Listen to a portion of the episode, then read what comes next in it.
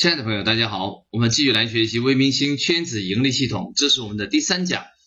成员的招募。我相信很多人呢最关心的问题就是，我建了一个圈子，这个成员从哪里来招募成功呢？找谁来收这个会员费呢？好，那我们来建这个圈子成员招募的这么一个模式。那进行成员的招募啊，重要的就是这八个字，叫做由近至远。由亲至疏，什么意思呢？就是你必须首先从身边的人入手，把他们汇集起来，然后再让他们转介绍，扩张到第二波、第三波去。最核心的圈子应该是目前你的微信好友啊，他经常在朋友圈里边跟你互动啊，甚至你们已经有一个群了。你首先把这些拉到一个群里边，跟他们聊天，然后大家一起来集思广益啊，一起来众筹，来汇集成一个圈子。然后大家一起想办法，再把他们身边的人汇集起来，所以啊，就形成一个水波向外扩散的这么一个效应。所以这是会员招募的基本的逻辑跟流程。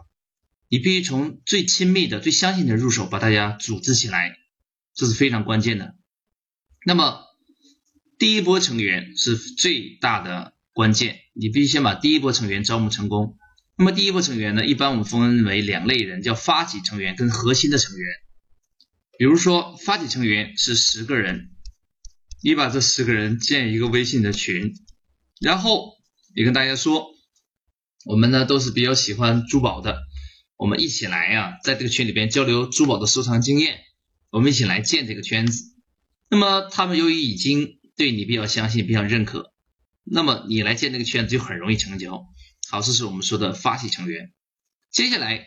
那么这些人再介绍一些朋友，十个人呢，可能给你介绍出每个人介绍三到五个，那么就变成三十个人。这三十个人呢，是在有了群之后，通过朋友介绍进来的。他们呢，可能也是比较有资源、有关系、有人脉的，所以呢，他们就成为核心成员。那么，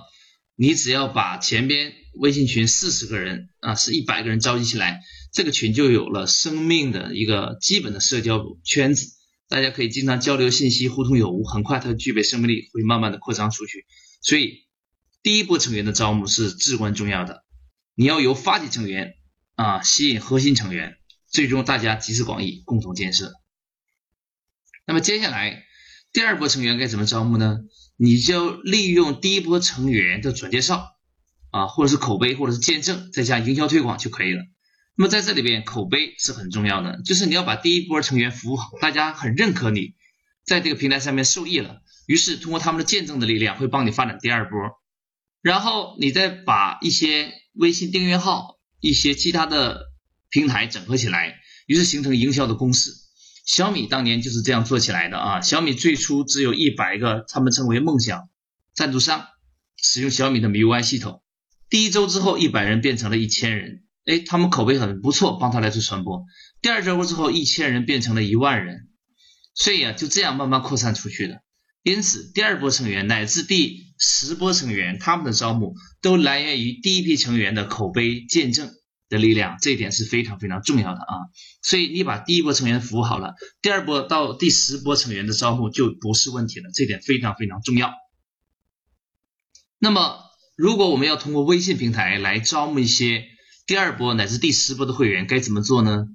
实际上，它的方法有很多。我们总结最简单的、有效的方法就是两种渠道：第一种叫微信群，第二种叫微信的订阅号。